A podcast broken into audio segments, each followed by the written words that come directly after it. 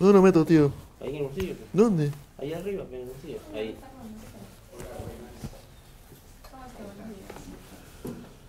Fernando, gracias por venir. Mucho gusto. ¿Cómo estás? Toma asiento, por favor. Hola. Buenos días. Ahí, tratando de ser puntual. Claro, te siento. ¿Estás bien? ¿Ah? ¿Todo bien? Sí, sí. Ya. No me he traído ni un papel, ¿ah? ¿Papel de qué? De, de temas. De, No temas trae de, el maletín. de denuncias, de referencias, quiero este- programáticas. Quisiera hacer una conversa. ¿Puedo tratarte de tú, usted? ¿Cómo, cómo... Por favor, sí. ¿Yo cómo te trato? ¿De Henry? Luis Carlos. Luis Carlos. Sí. Nos tratamos Ah. de tú. Quiero hacer una, armar una conversa contigo, este, más allá de los temas que usualmente tocas, sobre Fernando, sobre ti, porque tú has aparecido de un momento a otro y te has vuelto casi un meme, una celebridad de internet, Mm. pero muchos jóvenes no conocen necesariamente la carrera desde los 80. Entonces quería ver si te parece conversar, Perfecto. ¿sí? Claro. Primero que todo, Mm. tienes un sobrenombre, Ah. que es Poppy, Sí, y sí. que... ¿Estamos grabando o no? Sí, estamos grabando. ¿Ya estamos grabando? Sí, todo bien. Ah, muy bien. No hay ningún problema. No. Este. Y que no solo los jóvenes ignoran de dónde viene, sino que ignoran que hay un Poppy original. Y yo quisiera que contemos juntos un poco la historia, la imitación y todo, ¿te parece? Pues sí, claro, todo lo que... Tú eres Fernando Olivera, pero la gente Te agradezco la, la invitación y, No, no, no. Gracias a ti por venir. y, ¿Cómo inicia tu y la sobrenombre temática, la conversa. Poppy? Bueno, yo fui el diputado más joven el año 85 Ujú. y venía de tener una trayectoria y una formación que marcó mi vida en la Fiscalía de la Nación, desde que el primer fiscal de la Nación, Gonzalo Ortiz de Ceballos, eh, me convocara el Ujú. año 81 para ser el secretario general de la Fiscalía de la Nación. Un privilegio para mí trabajar al lado de un gigante de la justicia y poder ver todos los temas de, la, de corrupción, narcotráfico, terrorismo, derechos humanos. Eh, pues así llegué al, al Parlamento el año 85. El APRA tenía mayoría en el. Congreso. Eh, Alan García llegó engañando a muchos peruanos, muchísimos peruanos. Era joven, muchos peruanos creyeron eh, en la transparencia y la buena fe de su juventud. Y sin embargo, cuando juró el cargo, ya era un gran farsante. Llegó corrupto al- a la presidencia. Ya siendo presidente electo, ya estaba haciendo negociados.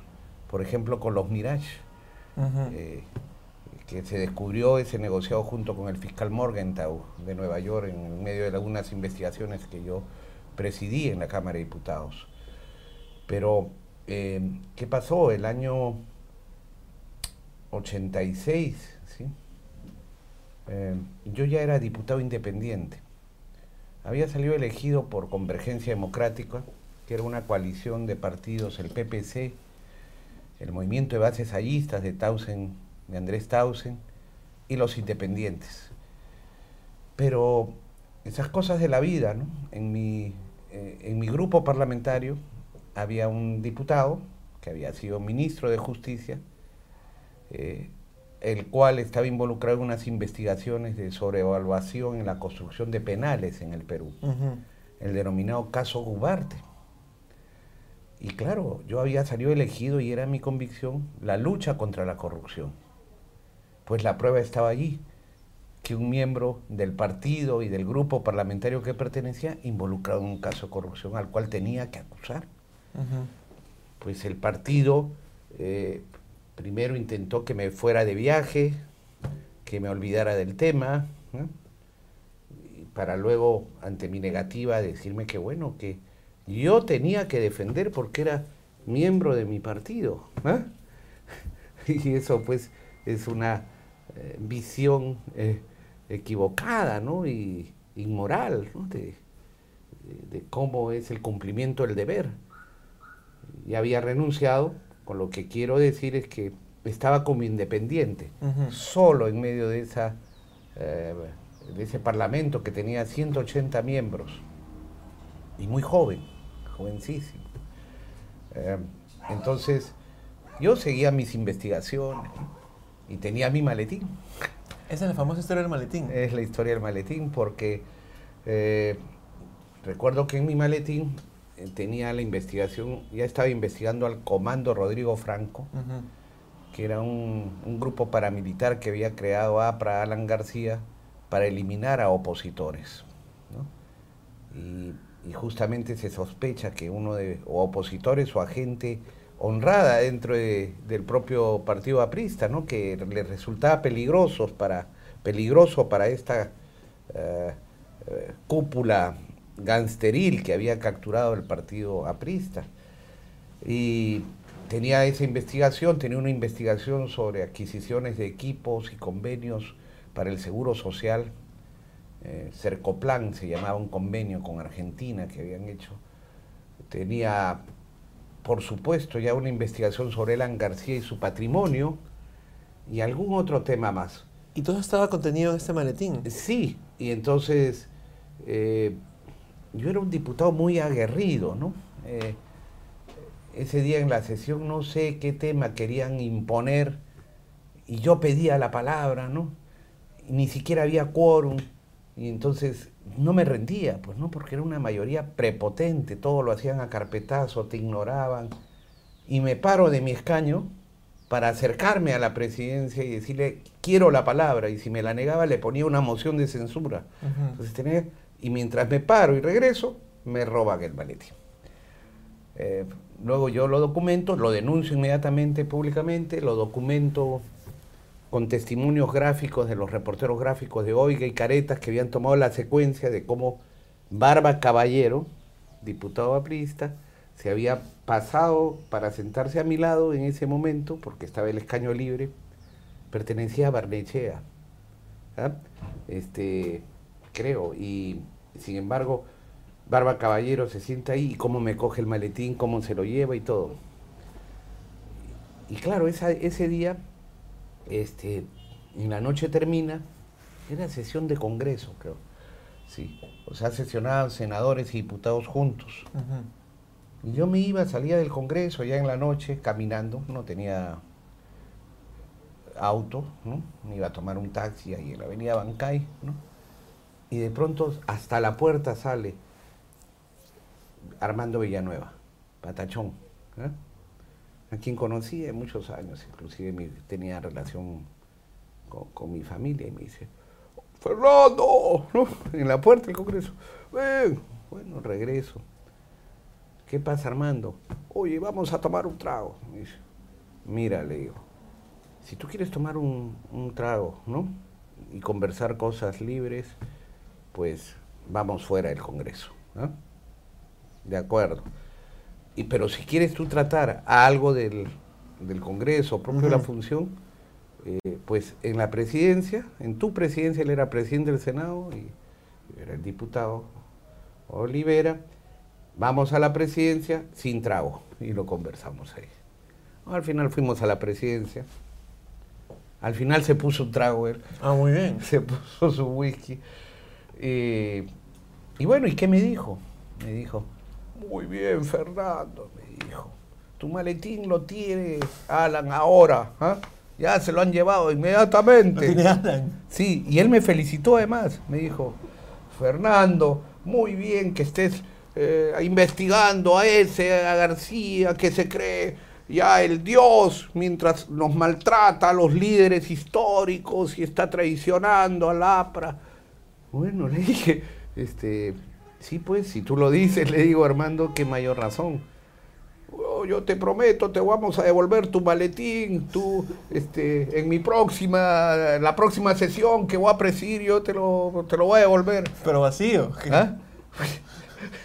Te lo voy a ver, Oye, pero ¿qué vacío. crees? Entonces, yo mando mi carta al Congreso adjuntando las fotos de los reporteros gráficos, este, y diciendo, pues, eh, mi maletín.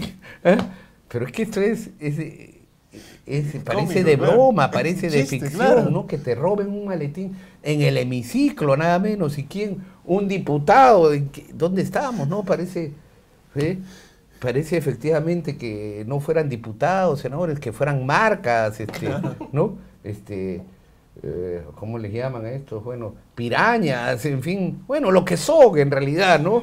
Este, Ya, pero la bueno. gran mayoría, porque en verdad yo, yo soy un demócrata y yo sí creo eh, que hay que rescatar el valor de la política, ¿no? Que en esencia es eh, entrega a, a- a tu pueblo, a una causa, a un ideal, no, no esto. Bueno, ¿y qué pasa? Entonces, claro, Alan García eh, toma conocimiento que yo lo estaba investigando, ¿no? Eh, dicho sea paso, para terminar, mando mi carta, dan cuenta en el Congreso de mi carta, de mi carta diciendo tal fecha en la sesión, como denuncié, me robaron, aquí adjunto las, eh, las fotografías tomadas por el reportero tal de Oiga, tal de Caretas, tal. Por favor, pido que se me devuelva, Claro. ¿no? ¿Qué cosa crees que hicieron estos búfalos este, repugnantes? eh? ¿Qué pasó?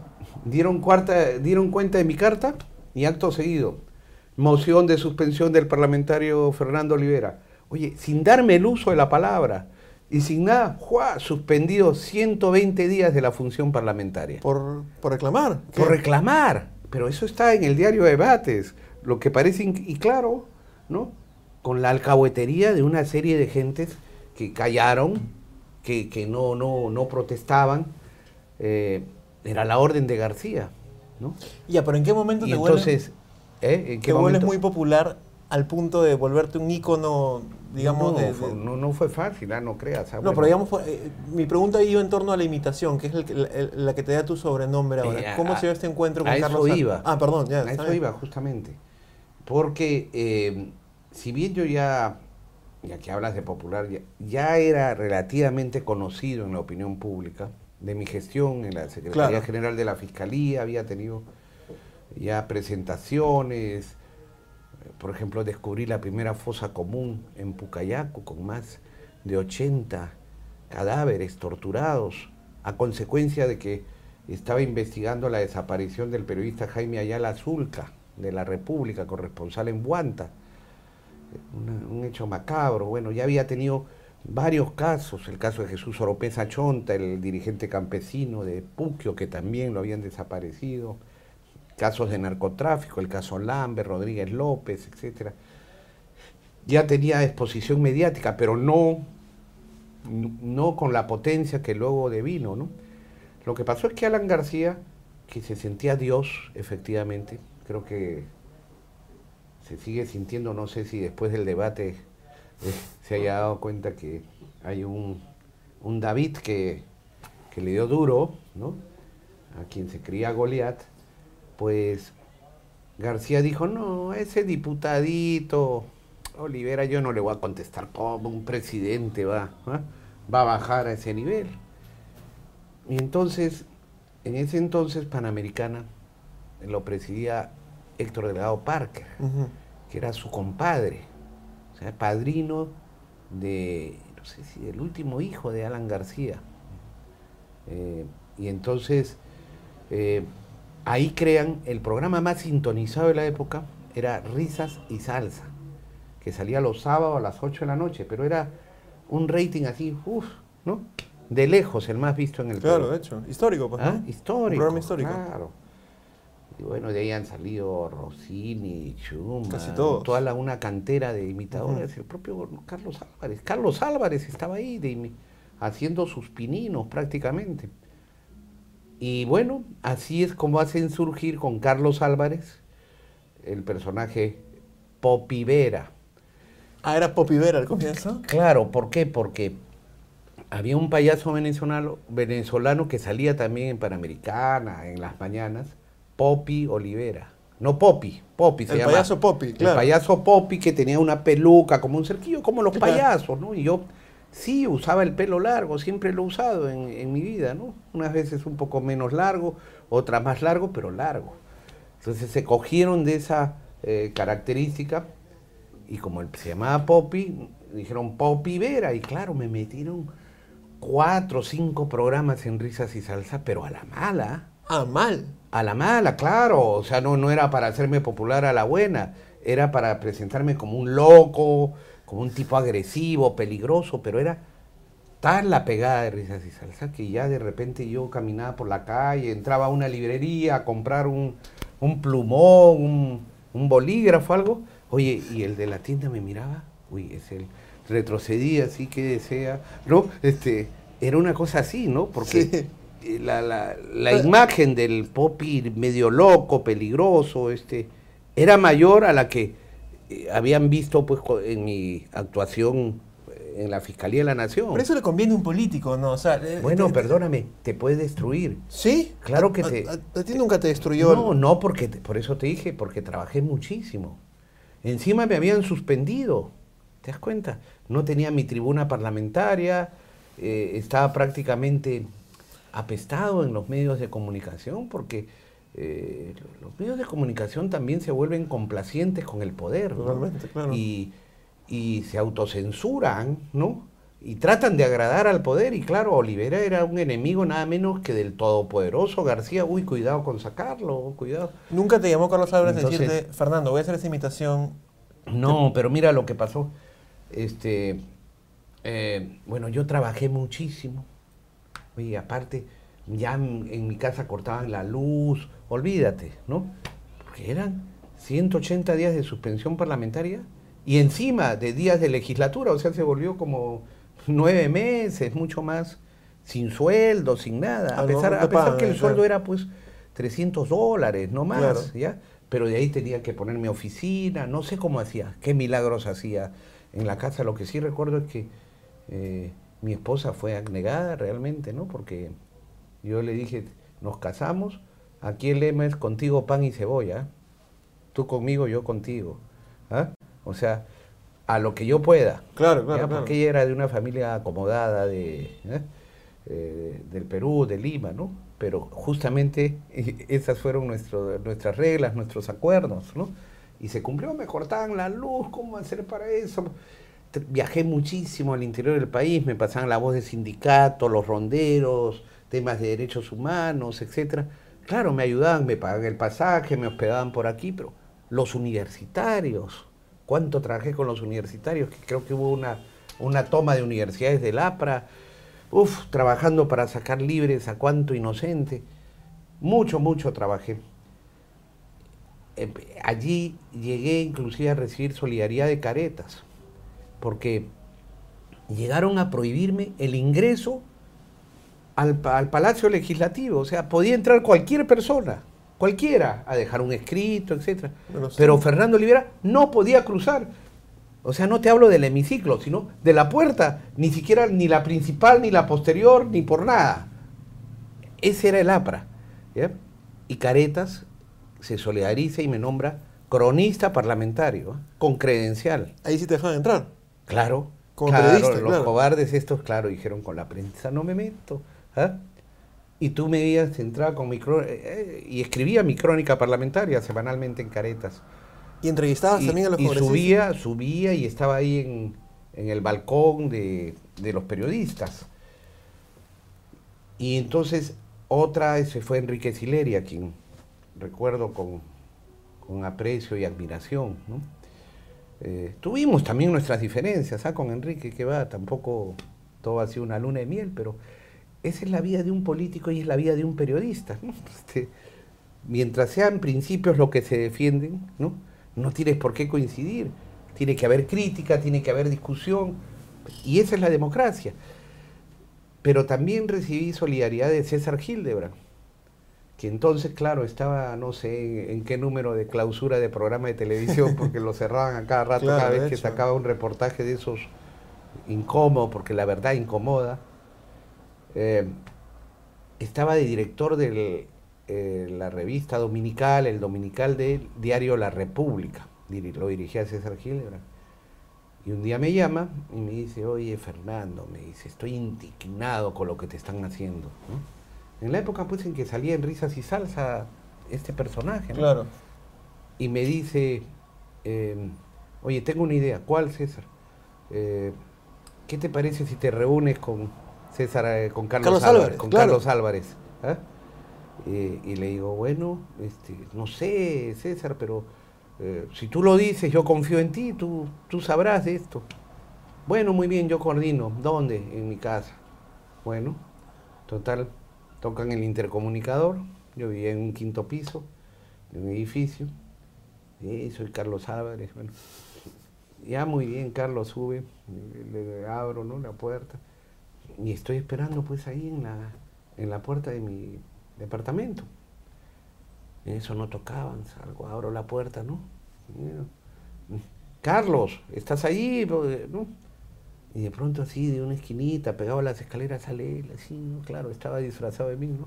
Ah, estaba caracterizado como Poppy. Claro, claro. Pero, Que sí. "Amigo, pero pasa, seguro, no me vas a hacer nada. Pero hombre, por favor. ¿Y por qué fue caracterizado Y- de Poppy? Y, y quería, y quería pues, este, creía que yo le iba a agarrar a golpes, que lo iba a pegar, pues, o sea, un poco el personaje Claro, que él claro. representaba. No, le dije, pasa. Y iba pues porque esa era seguramente la, la noticia, ¿no? O sea, yo con mi imitador, ¿no? Y tomaron fotos, salió en prensa. Por supuesto, salió la entrevista ahí en, eh, en el Dominical. Y claro, ya nos conocimos con Carlos Álvarez. Él me conoció, yo lo conocí a él. Me dijo, sí, pues mira lo que me ha tocado. Y a partir de ahí, él empezó a suavizar el personaje, ¿no? Y ya me volvió eh, así un, un personaje querido por los niños, Claro. eh, ya simpático.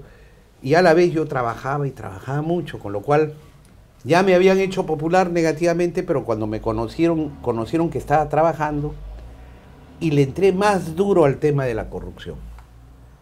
Otro periodista, Julio Igachi, un, un maestro del periodismo, este, que era amigo mío y en ese entonces estaba en, Ca- en Canal 9, ¿no? Eh, lo que es ATV hoy día, ¿no?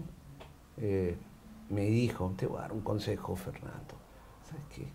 Céntrate en tu tema, en el de la corrupción, que ahí no te van a poder ignorar, ¿no? Tú sigue ahí duro, duro, duro, que hay mucha corrupción. Y efectivamente, me centré y de pronto, y él me dijo, yo te voy a apoyar, te voy a dar pantalla acá. Y empecé a sacar casos de corrupción en el 9, eh, por ahí ya me metía de contrabando en algún noticiero un poquito, porque había mucha simpatía de, de los periodistas que lograban meter de contrabando alguna noticia, ¿no? Este, y bueno, eh, con trabajo se, eh, se logró ya ese conocimiento. Por supuesto, me volvieron a suspender una y otra vez, ¿no?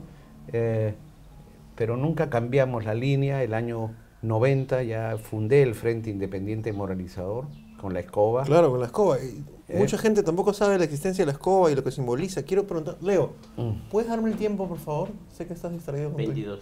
Ya. ¿Cómo, ¿Qué es el Frente Independiente Moralizador o qué fue y por qué la escoba? Evidentemente simboliza Sí. barrer la corrupción, pero cuéntame un poco sobre esto. Bueno, ya se acercaban las elecciones del año 90 y había que decir qué hacer, ¿no? Había que continuar en la línea, eh, porque culminaba un gobierno súper corrupto y, y a mí este, me había invitado, me llamó Vargas Llosa, Mario Vargas Llosa, que era candidato a la presidencia, y me invitó a encabezar su lista de diputados por Lima. Entonces yo le dije, eh, que en realidad yo veía con simpatía su candidatura, ¿no? pero que veía muy complicado ¿no?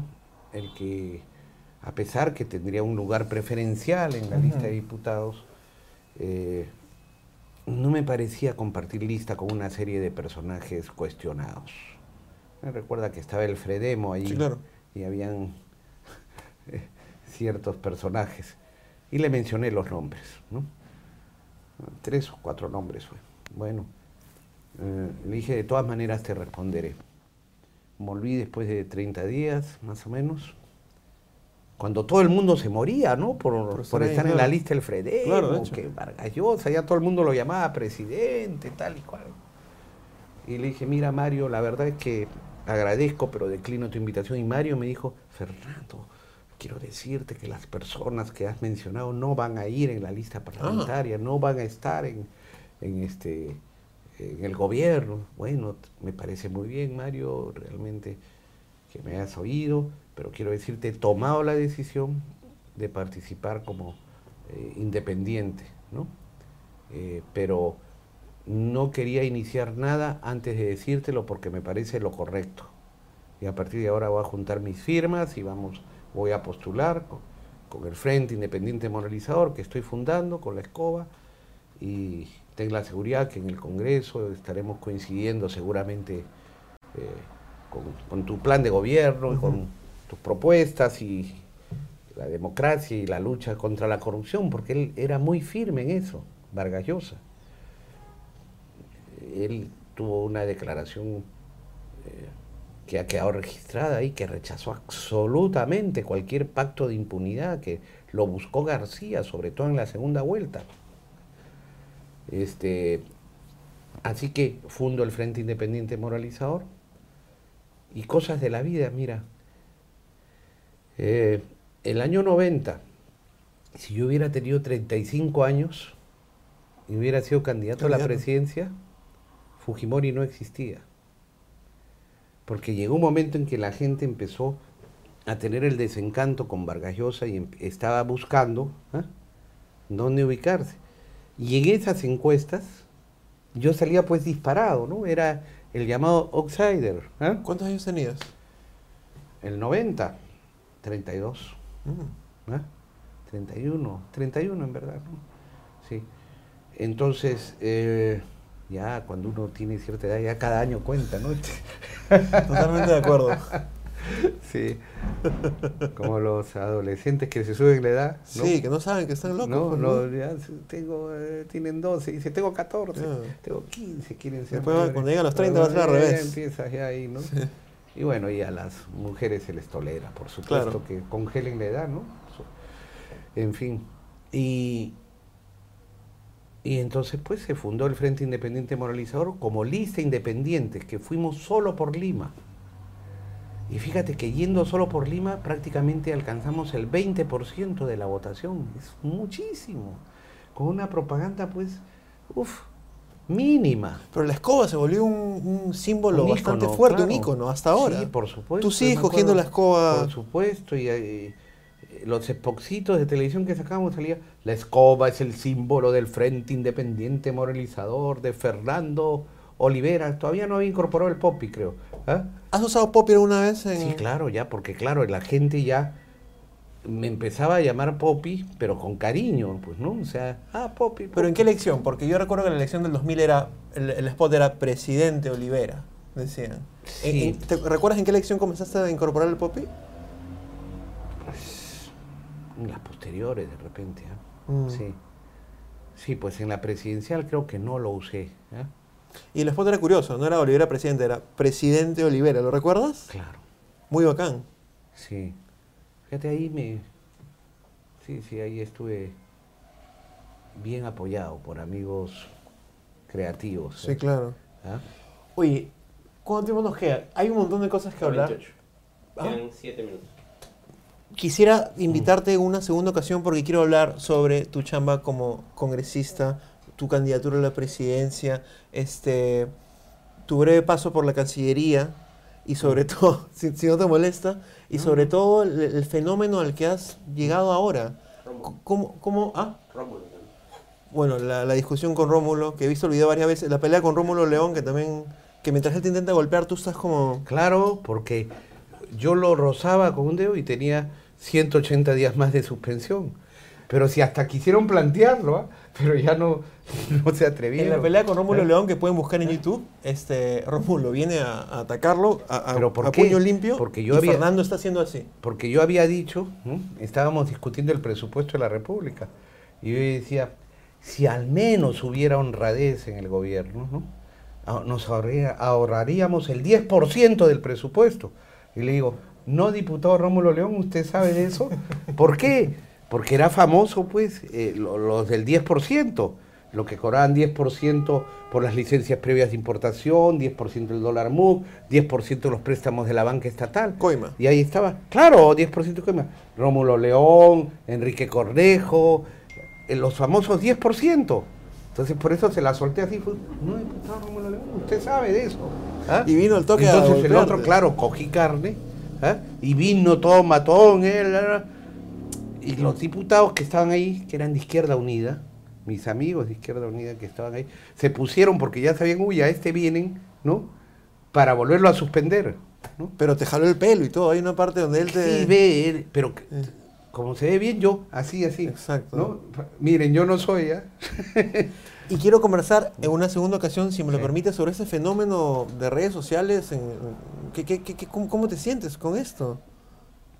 Bueno, yo muy comprometido después de esta última campaña, eh, porque uno, uno es así, se entrega de verdad, Claro. no, no está hablando para buscar unos votos más o menos, sino lo que uno dice es lo que realmente cree. Yo vine aquí y asumí la responsabilidad de la candidatura a la presidencia porque creía y creo, creo ¿ah? al día de hoy, que el sistema de corrupción sigue impe- imperando en el Perú y que tenemos que darlo todo, ¿no?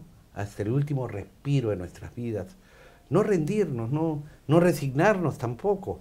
Hay que, hay que dar la batalla y, y ahora me siento revitalizado, fortalecido, porque a consecuencia del debate, este memorable debate con quien encarna la impunidad y la corrupción, Alan García, eh, me he reconciliado y me he encontrado con los jóvenes del Perú, ¿ah?